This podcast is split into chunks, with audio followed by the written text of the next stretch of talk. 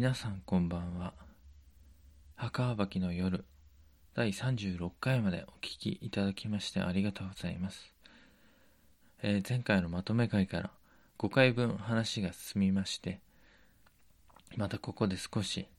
墓ばきしたかけらをもう一度見直してみたいと思います、えー、大体32回からですね年代で言うと1591年から1592年。終わって1593年年明けまで。たった1年ちょっとぐらいのね短い期間のお話で、まあ、5回分使ってしまったんですけども。32回からはですねあまりあの世の中の状況というか実際の世界史なんかでやるところのエリザベス朝の中の話と、まあ、スペインですとかフランス、まあ、大陸側ですね。そちらとのやり取り。あとはあのアイルランドだとかスコットランドとの国の間のやり取りっていうお話はあまりしなかったんですけども。実際ねお話の主題というのはシェイクスピアが生きた時代。そしてシェイクスピアはどんな人物でどんな風に生きていたのかっていうのを周りの人物と周りの世界から見ていこうという試みなので、要所要所ではね、出てきますけど、ここから本格的に演劇界の話が中心になってしまうかなとは思います。ですがね、まあ有名なところで、エリザベス一世、エリザベス女王は、とか宮廷はどんな感じだったのかっていうのをね、少し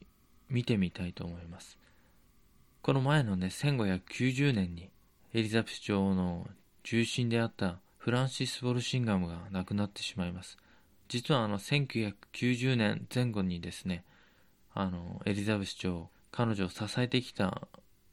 まあ、重臣となってた人たちっていうのが次々と亡くなっていってしまってですね、年ですね、まあ、バーリー卿ウィリアム・セシルを除いて、ほとんど亡くなってしまう。それによって、ちょっとね、宮廷内の力関係というのは変わってしまって、またそれに伴ってね、エリザベス女王自身の権力というか、力がかなり弱まってしまう時代に突入していくということなんです。もともと、まあ、重心に支えられて政策やってきて、あと枢密院というものを設置してですね、まあ、重要な政治的な決定事項なんかの時にはこう集まって、まあ、決定する機関みたいなのを作ったんですけども、まあ、そういったところのメンバーですとか、まあ、支えていた人たちが先ほども言ったように亡くなってしまっていってで実際どうなったかっていうとですね、まあ、彼女の幼なじみというか苦難を共にした相手というレスター博ロバート・ダドリーさんも前に亡くなってしまいましたよね。彼のことを一番寵愛していたんですけども亡くなってしまってで台頭してくる世代っていうのがね実はあの演劇界でもこれから台頭してきてる世代っていうのが1560年代生まれの若い人たち20代とか、まあ、30代前後ぐらいの若い人たち。もちろんウィリアム・シェイクスピアが1564年生まれですから同い年のクリストファー・マーローだとかまあ父親たちの世代がちょうどエリザベス女王とか彼女を支えた重臣たちの世代なんですよ。父親たちの世代母親たちの世代が。その息子たちの世代が演劇界でどんどん表に出てきてその裏ではね宮廷ではそういった同じぐらいの世代の息子たちとかの世代が台頭してきてっていう時代なんですね、まあ、だからエンターテインメントの世界も政治の世界もそこら辺の20代とか若い人たちが台頭してくる時代なんです、実は。まあ歴史のね、教科書とか見てみると名前出てくるかもしれないですけど、例えばエセックス博、ロバート・デバルーっていう、ロバート・デブルー、まあ、エセックス博と呼ばれる人といえば彼なんですけども、彼がどんな人だったかっていうとね、あの、エリザベス女王に1590年代寵愛され始めた人で、彼ってのは、えー、っと、1566年生まれ。だからウィリアム・シェイクスピアと同じ世代ですね。まあ2歳年下ぐらいなんですけど。彼はあの若い頃に父親が亡くなって、で、母親の再婚相手っていうのが、レスター博ロバート・ダドリーなんですね。だから義理の父親がエリザベス女王に寵愛を受けていたと。で、彼の後援者っていうか、後見人みたいなね、昔あの貴族とか、まあ身分の高い人っていうのは、身分の高い人が後見人みたいなになってね、あの、まあ教育だとか、そういった面とかを補佐する、なんて言うんでしょうね、習慣みたいな慣習があったんですけども、彼のエセックス伯の後見人になったのが、えー、バーリー卿ウィリアム・セシル。これが女王の右腕ですね。うん、そうなったら、まあ、宮廷会にいつかはデビューすることにはなるんですけども、あの、彼はもう若い頃にね、あの、宮廷デビューしてるんですよね。まあ、レスター博、ロバート・ダドリーの後押しもあってなんですけども、その時からもう目に留まってて、エリザベス女王の目から見たら美男子だったっていうこと、ね、肖像画とか残ってますけど若い頃はすごくイケメンだったのかもしれないし美しい少年青年だったのかもしれないですけど彼はねあの、ま、エセック作の経歴を今話してるんですけども1585年のねあのレスター博のネデルラント遠征ってあったじゃないですか。その時にあの騎士道精神がすごく強いフィリップ・シドニーっていうのがね、レスターハックについていって、で、イングランドでは何があったかっていうと、あの、ロバート・ポーリーっていうスパイが、フィリップ・シドニーの奥さんっていうのがね、レスターハックにくっついてたフィリップ・シドニーの奥さん、フランセスってのが、あの、フランシス・ウォルシンガムの娘ですから、フランシス・ウォルシンガムとの連絡を取りのために送り込まれた場所なんですけども、まあ、それがイングランドに残って、でそれを置いてフィリップ・シドニーとレスター博はネーデルラントに遠征に行ったんですけども、そこにくっついて行ってたんですよね。エセックス博っていうのも、彼も。まあ、レスター博が義理の父親ですが、それについてったんでしょう。で、そこの戦争でフィリップ・シドニーは騎士道精神を発揮して死んでしまうんですけども、ね、鎧を着ないで行ったら足に弓が刺さってね、そこから破傷風になって死んじゃったみたいな。彼が死んでしまって奥さん未亡人になって。で、実はこのエセックスクってのがね、若いのにくせ者なんだなんだか知んないですけど、誰の勧めかわかんないんですけど、この戦死したフィリップ・シノディの奥さんをね、フランシス・ウォルシンガムの娘ですね、をあの、めとるんですね。結婚するんですよ、帰ってきて。戦争で死んじゃったから、夫が。それでね、その行動もね、騎士道精神がすごいっていう風に称賛されたらしいんですけどね。若いのに未亡人と結婚するなんてっていうね。まあその後からどうなるかっていうと、まあ、エリザベス女王からめちゃくちゃ可愛がられるようになっていって、重役みたいなのに任じられるんですね。まあ、その重役っていうのはもともとレスター博が最初にエリザベス女王からもらったポジションなんですけど、それをまあ息子ももらうと。で、あとは、ワインのあの、輸入税の独占権とかね。まあ、これはすごい寵愛を受けら受けている印ですね。もうレスター博が受けた寵愛と同じのを全部受けてると。で、えっ、ー、と、その後、エセックス博ってのは、結構戦争にね、駆り出されるというか、遠征に参加していくんですよ。例えば、その1589年にリスボンに遠征したりとか、その後1、2年後、ルーアンの包囲網ですね。あの、イングランド軍の指揮官まで務めるんですけども、リスボンに行った遠征でも成果はなくて、で、このルーアンの包囲戦でもですね、全く成果が上げられなかったんですね。それでも、普通だったらまあ失脚するレベルでね、何も成果を残せてないんですけども、まあ宮廷内でまだ寵愛されていたのをいいことに、義理の父親レスタークも亡くなってしまって、まあ一心にエリザベスの寵愛を受けることができるようになったっていうのもあるのかもしれないですけど、何の実績もない男がまあ、SX 博の派閥っていうのを宮廷内でこう形成するようになってってこれが結局フランシス・ウォルシンガムの目が光ってたとかもなくなるし義理の父親もいなくなったりとか、まあ、宮廷内のもともとの重鎮たちが死んでしまって消えていってしまってるから、まあ、新しい世代として台頭してるのが SX 博。で、まあ、それが派閥を形成するようになるっていう新しい派閥だということでね。それがあのもともとの重臣のバーリー卿ウィリアム・セシルのセシル派って呼ばれるねバーリー卿とその息子のこれまた同じ名前でロバートって言うんですけどロバート・セシルまあセシル派親子とこう対立するようになっていくっていうような構図なんですね。まあ、これによってあのエリザベス女王のこう何て言うんでしょうね意見が通りにくくなっていく流れなんですけども宮廷内では。まあ、エセクサックっていう若者がねウィリアムとかと同じ世代のが宮廷内でも力をつけてったっていうか顔をでかくしてったよっていう話なんですけど、まあ、これあんまりね演劇界とは直接関係はないんですけども覚えておいてほしいのがこのエセックスクロバート・デバルっていうのがね後々彼自身がね彼の行動というのも含めて今までの話ではなくこれから先の話で演劇界と大きく関わってくる人物になるんです。まあ大きく関わるというか一つの大きな事件を起こしてしまうというね。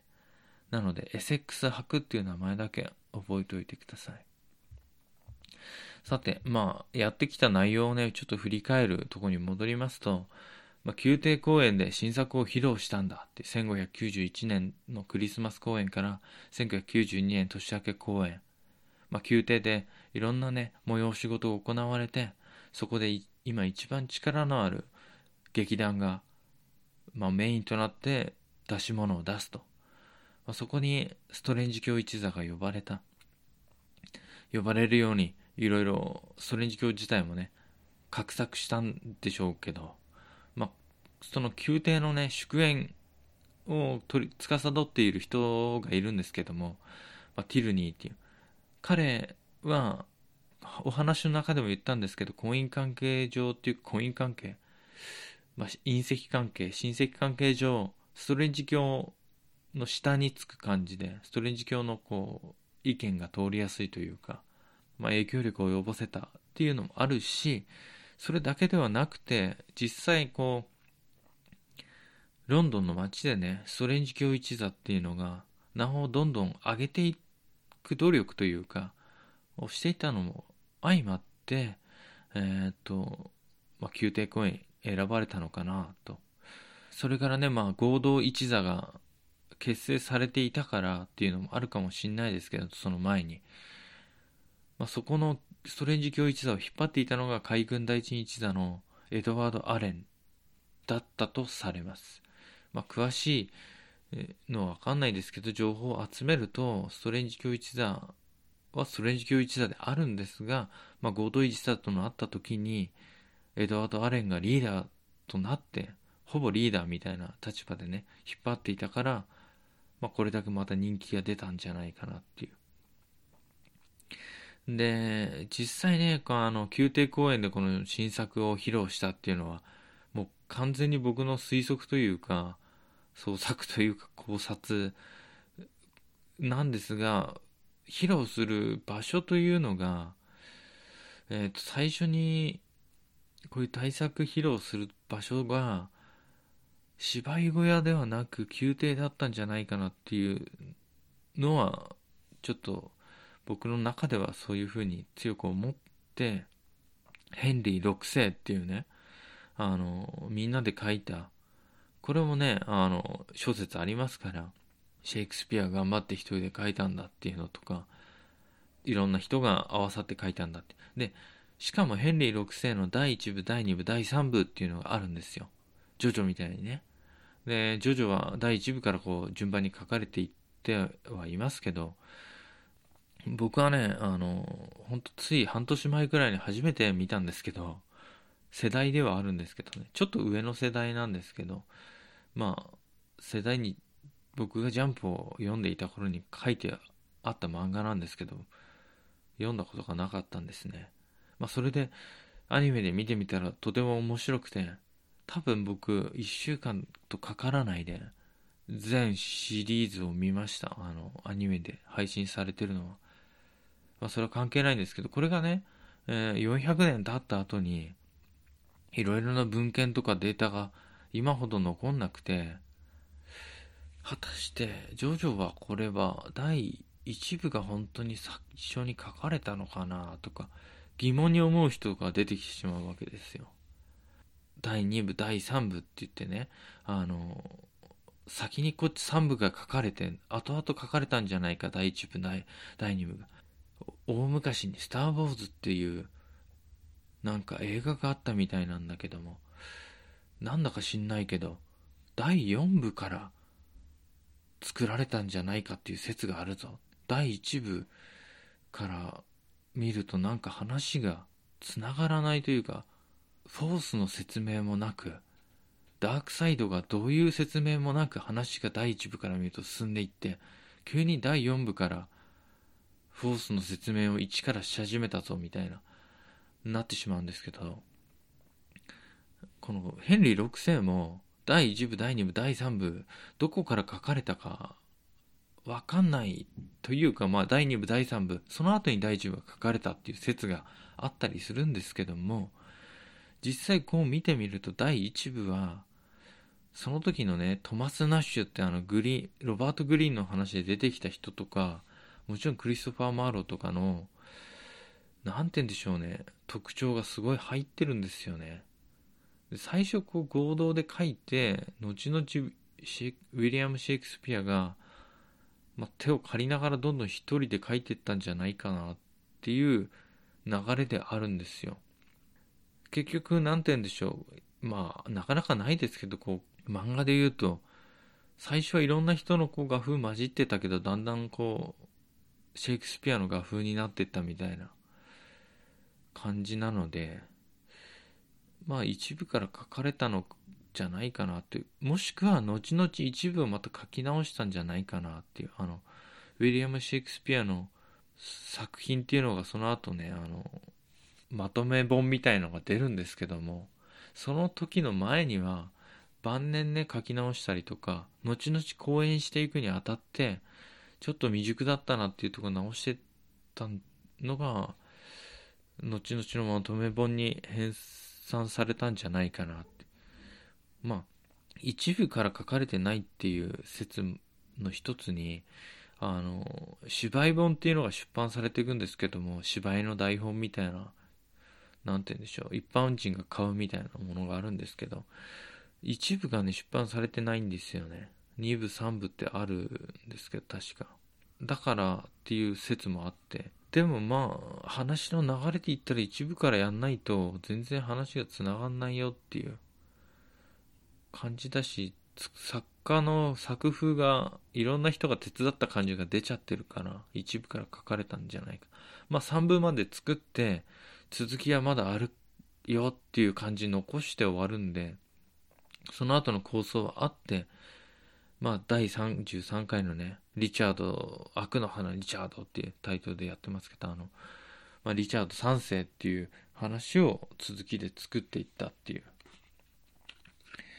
うん、で、この公演が、いつ、このね、91年の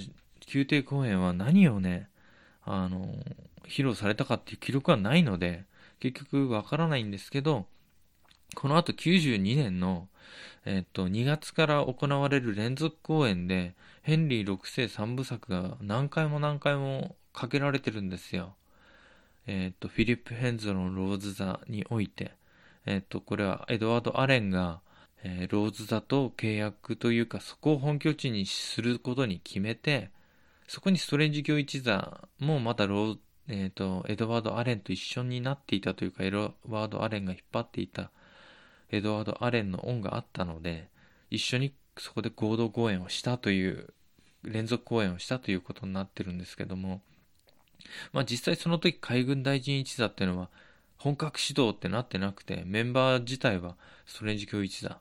あとは、あの、その後に話しましたけど、36回で話しましたけど、ペンベルク博一座っていうのが、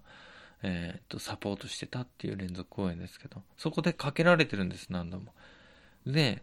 その前に、絶対にこのストレンジ教の、この宮廷との関わりの中から推察するに、演劇界詳しい人とかの話ではなく、そういう人たちの説は、えっ、ー、と、資料にあるヘンリー6世は、フィリップ・ヘンゾロの日記にある3月3日に公演されたっていうね、えっ、ー、と、のが初めて出るんですよ。ヘンリー6世。どれぐらいのお客入りでどれぐらいの儲けがあったっていう。それの前に上演されたとしても、この連続公演内が最初だっていうふうに考えてる人もいるんですけども、これはストレンジ教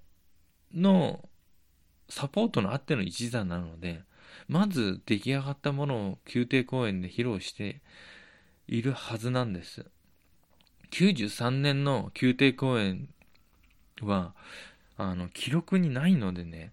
ちょっとわかんないんですよ。やってたかどうかもなんかね、コロナ禍みたいな状態になってて、ペストがすごく流行っちゃってて、どうなってるかわかんない状態なんですよね。で、93年に披露すると、ストレンジ教的には遅いんですよ。まあ、宮廷とか、まあ、とにかくエリザベス女王からの、まあ、なんかこう、とか宮廷からのこの厳しい目を少し和らげる効果としてはこの91年92年の宮廷公演をやるのが一番ベストなタイミングなのでヘンリー6世をねかけるのは。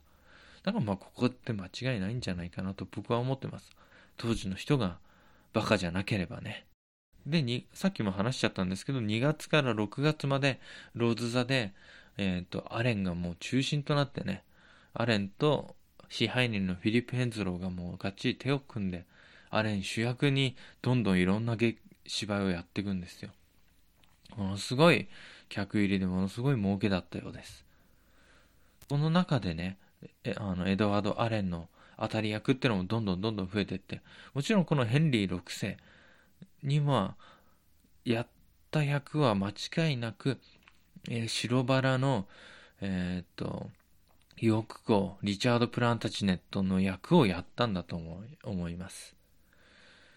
えー、エドワード・アレンが、髪の冠をかぶせられてね、その後首をはねられてしまう白バラのリチャード・プランタチネット。まあ彼、父親の死によってね、あの、その息子たち3人が立ち上がるんですけども、まあ、いつかね、話そうかなと思ってるんですけども、このバラ戦争ってのは、あの、あれ、前も話したかな？この話自体ね、あの、ゲームオブスローンズがめちゃくちゃこう、似てるんですよね。このキャラの立ち位置とか、こう人物像とか、このなんとか家とかっていうのとの、この、小競り合いみたいな、まあそれをベースに作ってるんでしょうけど、それとかいろんな物語をね、ベースに作ってるんでしょうけど、ゲームオブスローンズ見た方ならね、あって思うんじゃないですかね。あの、えー、っと、スターク家、スターク家の親父さんが、あの、ラニスター家にね、ランカスター家じゃないですよ。ランカスター家はこのババラ戦争の、このヘンリー6世の中から出てくるやつですよ。ランカスター家。まあ本当にあるのがランカスター家ですけどね。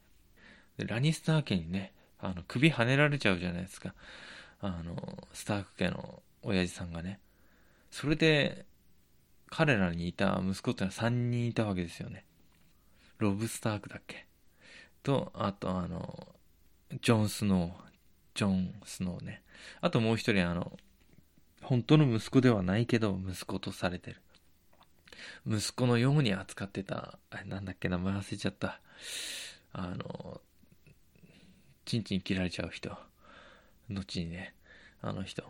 あとあの、まあ娘がいたんですけどね、あの娘二人ね。娘二人いるけど、まあ息子三人みたいなのがこう出てくるわけですよ。北のヨーク家、北のスターク家みたいなね。北のヨーク家、北のスターク家。なんとなくこう、白バラの方がスターク家で、赤バラの方がラニスター家なんかなっていう感じですよね。正当な王家の血筋持ってるのどっちかってなったらそうなったらスタッフ系だからね実際バラ戦争の方でもヨーク系の方がどっちかっていうとどこが政党の始まりか分かんないですけど、まあ、プランタジネット家っていうのがイングランドではあの正当なその当時ねこのウィリアム・シェイクスピアが書いたヘンリー6世ぐらいの当時は、えー、正当な血筋とかってなってますから。でもこの話の終わりはこう結局王位を散奪したラニランラニスターはこれゲームオブスローンズですね。ランカスター家があ勝利してしまうっていう話なんですけどもまあこれをの話はまあ史実通りなのでそのまんま描いたっていう。でねランカスター家その後に続くテューダー家っていうのがあのエリザベス女一世のね、テューダー家ですから、まあそれがこう勝利するストーリーではあるので、そういうストーリーで書いていったって、まあリチャード3世っていうのがね、最終的にはテューダー家のヘンリーに殺されて、まあ戦争で負けて、テューダー朝を開くわけですから、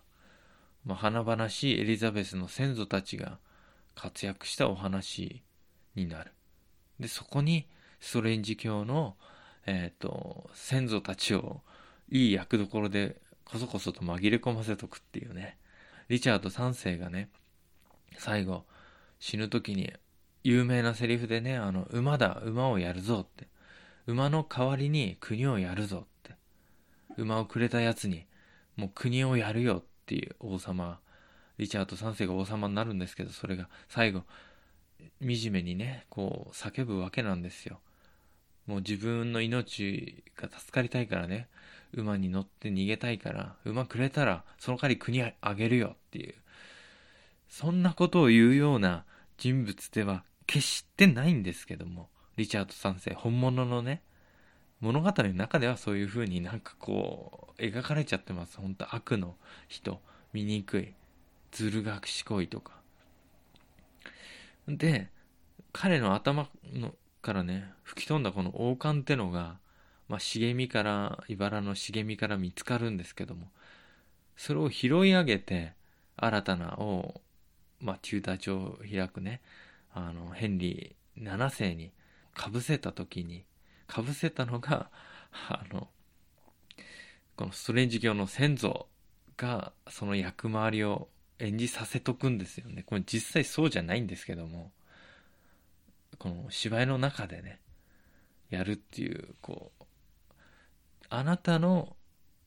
このチューダー朝ね、あなたのっていうのはエリザベス女王ですよ。エリザベス女王に分からせる感じですね。誰が王冠を頭に乗せたんですかって、それに尽力したのは誰ですか？っていうのが、ストレンジ教のスタンリー家ですよっていうのを思い出させるための演出を入れてっていうのがね、ヘンリー6世、リチャード3世のお話なんですけども、まあ、うまくそうやってね、話を書いて、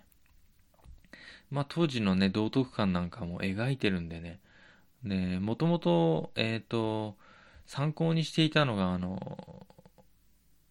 ホリンシェットの年代記っていう、まあ、ホリンズヘッドって言うんですけど、日本語訳にするとね、よくホリンシェッドって書いてありますけど、の年代記っていう、まあ、歴史書みたいなのを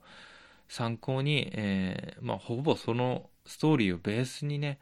書いたのが、それにセリフくっつけてったのがヘンリー6世3部作、うん、とリチャード3世っていうことになるんですよね。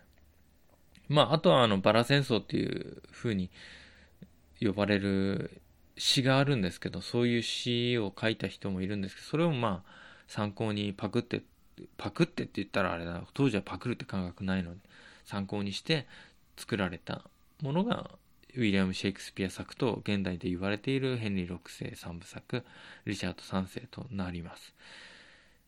まあ、その年代記の記したこのホリンシェット自体ね、あの、このランカスター家、まあ、テューダー朝寄りの人であるから、まあ、リチャード3世とかのヨーク家を悪く書いてるし、なんてちゃんと描いてないので、まあそれに準拠したらそういう内容になってもおかしくない。し、まあウィリアム・シェイクスピアのこう、なんて言うんだろう、話の構成力から言ったら、思いきし悪者作って褒めたたいたい方をスーパー正義として表現するっていうのはうまいなっては思いますけど。まあまあ、えー、まあ演劇界でね演劇公演禁止になっちゃうんですよ。その後ね1592年の連続公演6月まで。6月までしてたしたっていう期間を設定したわけじゃなく6月から、まあ、公演禁止になったのでそこで連続公演が途絶えたとで、えっ、とですね、あの、その後、ストレンジ教たちはどうしてたのかな、ストレンジ教一座たちはどうしてたのかなというと、まあ、あの、許可をもらってね、あの、王室から、まあ、地方巡業に出るんですよね。まあ、コロナ禍でも、あの、営業してもいい、地方回ってもいいみたいな許可みたいなもんですけども、まあ、特別許可もらって回っていく。まあ、そこの名前にはね、役者たちの名前ありますけど、ウィリアム・シェイクスピアの名前はないと。なウィリアム・シェイクスピア役者兼劇作家って言われてますけど、役者をやったっていう記録は、ね、1回しかないので、まあ、役者をやってたとは思えないですね。あの、ちょっとおふざけでや舞台に立ったことはこの後、もっともっと後の時代にありますけど、この当時は役者をやっていたのではないし、ストレンジ教一座の役者としていたわけではない。劇作家としていたのか詩人としてまあものを書いていた時期なのかな。みんなが地方巡業行ってる間夏の間ね。でですね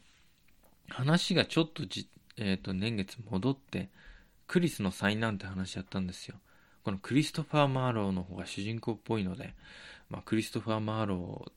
ーが好きでねいろいろ深く掘り下げてやってるんですけども彼、あの、宮廷公演のさなかくらいかと、その年明けぐらいにですね、ネーデルラントに行く諜報機関の任務を得て、まあ、任務をもらってね、行ってるんですね。まあ、大陸に渡ってる。まあ、その中で、リチャード・ベインズっていう人と出会って、なんやかんや貨幣偽造して、自分の私利私欲のために使おうと思ったら、リチャード・ベインズがビビって、告発して、まあ、戻されてしまうっていうね。で、このリチャード・ベインズっていう一緒に来たスパイっていうのが、あの、告発した先っていうのが、今回の話の最初に出てきたあの、フィリップ・シドニーの、亡くなったね、ネーデルランドで亡くなったフィリップ・シドニーの弟っていうのが、ここの土地のこう、いろいろ管轄任されてたので、そこに駆け込んだと。で、まあ、なんやかんやあって、まあ、クリストファー・マーローはね、不運でもあるとは思うんですけども、その中でもいろいろ作品を書いていった。でもね、あの、彼のパトロンってのが、えー、ストレンジ教とかね、役者とか劇団とかと違って、やっぱりこの詩人っていうのはね、お金があんまり入ってこないんですよね。で、クリストファー・マーローもいい生活をしていたとは思うんです。まあ、どんな生活してしていたかとかっていうのは記録にないし裕福だったかどうかはわからないんですけども裕福だった時もあるし裕福じゃなかった時もあるんだろうなっていうなぜかっていうと常にお金がこう入ってくる状況ではなかったで特にクリストファー・マーローっていうのは本当にたびたび警察の厄介になってるみたいな状態でそのために保釈金とか払ったりしてるのでね、結構保釈金とか払ってくれたりもするんですよね。あの、後ろ盾みたいな人たちが。だけど、その後ろ盾があるうちはいいですけど、なくなったら自腹で払って出てこなきゃいけない。金を積んで出てこなきゃいけないっていう状況になったりとかするんで、罰金とかね、自分で払わなきゃいけない。で、彼の、えっ、ー、と、クリストファー・マーローのパトロンだったと思われる人っていうのはストレンジ教も一時期パトロンだった可能性がある。まあ、ストレンジ教もパトロンだった。あとは、えっ、ー、と、第9代ノーサンバランド伯爵ヘンリー・パーシーっていうね、まあ、人の、もうあの、ある人、これロバート・シドニーって言ったあの、さっき言ったあの、クリストファー・マーローがなんか悪いことやってるって言って、リチャード・ベインズが裏切って駆け込んだ先の人のロバート・シドニーって人がね、の手紙に書いてあるんですよね。バーリー卿ウィリアム・セシルに宛てた手紙の中に、あの、クリストファー・マーローが、ノーサンバランド伯爵とストレンジ卿の愛顧を受けているっていう記載があるのでその時は、まあ、この2人の、まあ、バックアップを受けていたのかなっていう。まあこのねあのあとはエセックス博のえっ、ー、と庇護も若干受けてたの可能性もあるかな。まああとはあのトマス・バトソンって言ったじゃないですか。あの一緒に生活してたり。まあ仲良かった人ですね。あの人間関係を作るのにすごく寄与してくれた人、まあ、彼の関係でもこうパトロンがついてったのかなっていうで、まあ、ノーサンバランド伯爵とクリストファー・マロは同い年なので、まあ、そういうとこでも死を挙げたりとか、まあ、学問の話したりとかいろいろなね話をして、うんまあ、仲が良くなってパトロンになってくれたのかもしれないですね。彼のもとに結構ねあの宗教無神学派とかって呼ばれる無神論学派とかって呼ばれるね。もちろんトマス・ワトソンとかクリストファー・マーロンとかジョージピあピールとかね。あとまあよく出る名前チャップマンとかいるんですけどロイデンとか。こういう人たちがこうノーサンバランドを喜ばせるためかわかんないですけどたまたまたまにサロンみたいなんでいろんなお話をするという、うん、場を設けていた。らしいです。まあ、それもあって公演になってたのかな。でも、これがね、クリストファー・マーロをどんどんこう、パトロンを失っていってしまうっていうのは、やっぱり行動が目に余るというのと、えっ、ー、と、ストレンジ教の庇護がなくなるのも、このカトリックとのつながりがもしかしたらクリストファー・マーローあるんじゃないかって、変な風にいろんなことを言われるわけですよ。今でもそうじゃないですか。彼は、ね、ネットで炎上する人もこういう国とつながってる、こういう裏とつながってるんじゃないかって、やんやかんや言われて、そういう噂が立つだけでも、あまりストレンジ教自体は、自分にもね、その火の粉が飛ぶ可能性もあるので、まあ、ちょっと、どんどんとこう、パトロンとしては、サポートできなくなっていってしまうっていうね。まあ、ノーサンバランド伯爵は、まだパトロンとしていたのかもしんないですけど、仲良くね、していたのかもしんないですけど、クリストファー・マーロー自体は金銭的に結構きつかったんじゃないかなって思います。作品を書いて、劇団に売ってもそれっきりですから、クリストファー・マーローであっても、あの、俺が書いた芝居めちゃくちゃ儲かってんだから金くれって言ってもそういうシステムではなかったと思われます。なぜなら、彼よりも、ウィリアム・シェイクスピアよりも、もう一番有名に近い、このロバート・グリーンっていう人がね、貧困のうちに死んでしまうっていうような出来事があったわけですよ。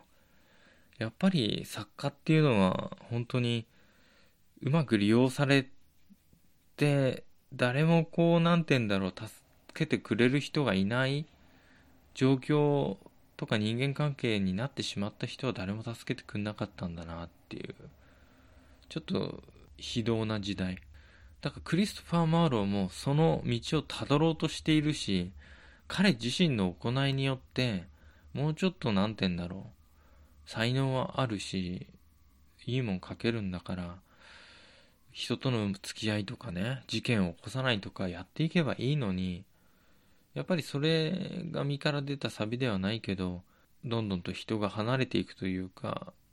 金が入らないし、入るシステムからこう、外れていってしまうっていうような、ロバート・グリーンの後を追うような状態になりつつある。で、こういう、こういった先輩作家を、年代は大体一緒なんですけども、まあ同世代に近いんですけど、シェイクスピアとかも。もちろんクリストファー・マーローと数ヶ月違いですからね、生まれも。まあこういったすごい作家たちの活躍を見つつも、その陰では結構苦しんでるなっていう姿も見ていたし聞いていただろう。ウィリアム・シェイクスピアはこの後どう立ち回っていくのかっていう話になっていくんですけどね。彼らとは同じ道を歩まないぞという強い意志があったのですごいいい作品を作るぞ。僕は今までに一番新しい作品を作るんだっていう願望はあったかもしれないし、ウィリアム・シェイクスピアを大好きな人からすればそういうふうに思っててほしいかもしれないけど、実際、うまくどうやったら生き残れるかって考えた末にできた作品たちなのではないかと思うし彼の今後の立ち回りっていうのも今までの作家がやってきたような金の巡るシステムから外れてしまうような自分の作品の売り方とかしていかないわけなんですね。あとは劇団とか役者との付き合いっていうのをこの先輩作家たちと違う道を歩んでいくんです。まあそんな中でね、ロバート・グリーンは恨みつらつらで死んでいくんですけど。で、実はね、あの、成り上がり者のカラスっていうのは3本の知恵に出てくるんですけど、これはウィリアム・シェイクスピアのことを初めて示唆した箇所だっって言って、大部分の論説とか学説がそうなってますけども、それはウィリアム・シェイクスピアを高く評価しすぎてる目線から見たえっ、ー、と、解釈でしかないなっていうのが僕の意見です。ウィキペディアとかね、インターネットとか本とか読んでもほとんどが、えっ、ー、と、ウィリアム・シェイクスピアのことを最初にと記しているのが、ロバート・クリーンの三問の知恵、成り上がり者のカラスだ。この箇所が彼を示唆してるんだって書いてありますけども、それは間違いであると。まあ、話を聞いてもらえばわかると思います。気になったらいろいろ資料を見てみればわかると思います。特にロバート・クリーンの書いたものを見ればわかると思う。ウィリアム・シェイクスピアなんてポットででね、そこまで名前も知らない。下手したらロバート・グリーンは、新しい作家がそういうすごいヘンリー6世の三部作作ったっていうのもね、虎の衣をかぶったっていうね、まあセリフありますけど、あの、ヘンリー6世、それをもじって中に出てきてますけど、それはその当時それぐらいヘンリー6世三部作がよく人気があった証拠ではあるけども、作家自身の名前自体はそんな人気ではなかったというか、表に出てなかったから。で、そもそもロバート・グリーンが、まあ、聞き直していただければ何度も言ってるんですけども、たとえウィリアム・シェイクスピアの名前を知っていて、新人として脅威に思っていたとしても、彼を恨む理由が何もないんですよね。とにかく恨みつらつらで死んでいったんですけども。じゃなくて、自分に全然金回してくんなかった人とか、今までね、例えばエドワード・アレンに対して、成り上がり者のカラスって言ってるんですよ、これは。どう考えても。ロバート・グリーンの作品で、一躍有名になったようなもんなんですよ。あの、エドワード・アレンっていうのは。当たり役から、彼の作品からすごくもらってるし、エドワード・アレン。それなのに、きっとね、ちょっと金貸してくれとか、あの、助けてくれって言っても、一切エドワード・アレンは援助してないと思います。めちゃくちゃケチだったらしいですけど、金回りは良かったし、自分とかね、自身の回りにはめちゃくちゃ金使ってたでしょうけど、まあ、恩を返さなかった。そういう世の中でもなかったんでしょうけどね。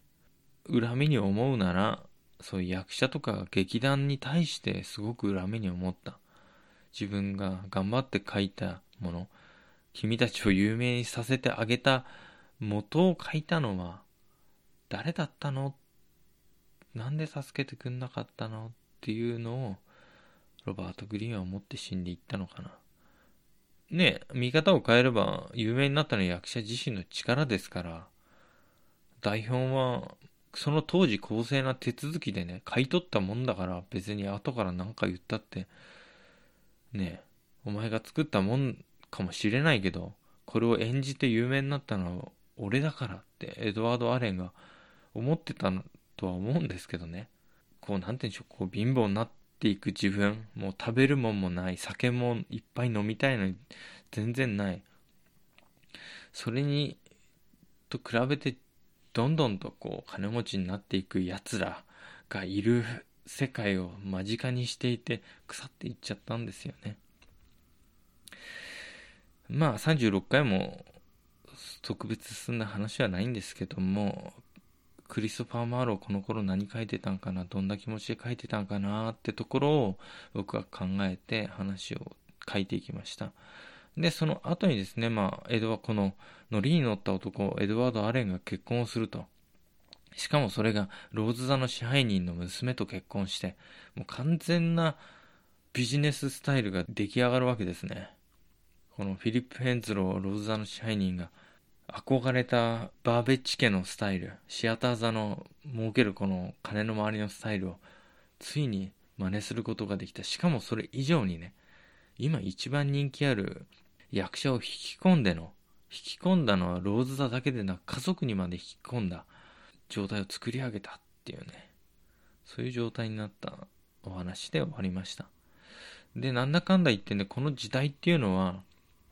今ね、あの、ジャパンっていう国だけではなく、えー、世界中があのコロナによっていろんなものが自粛ムードになってるわけですよ。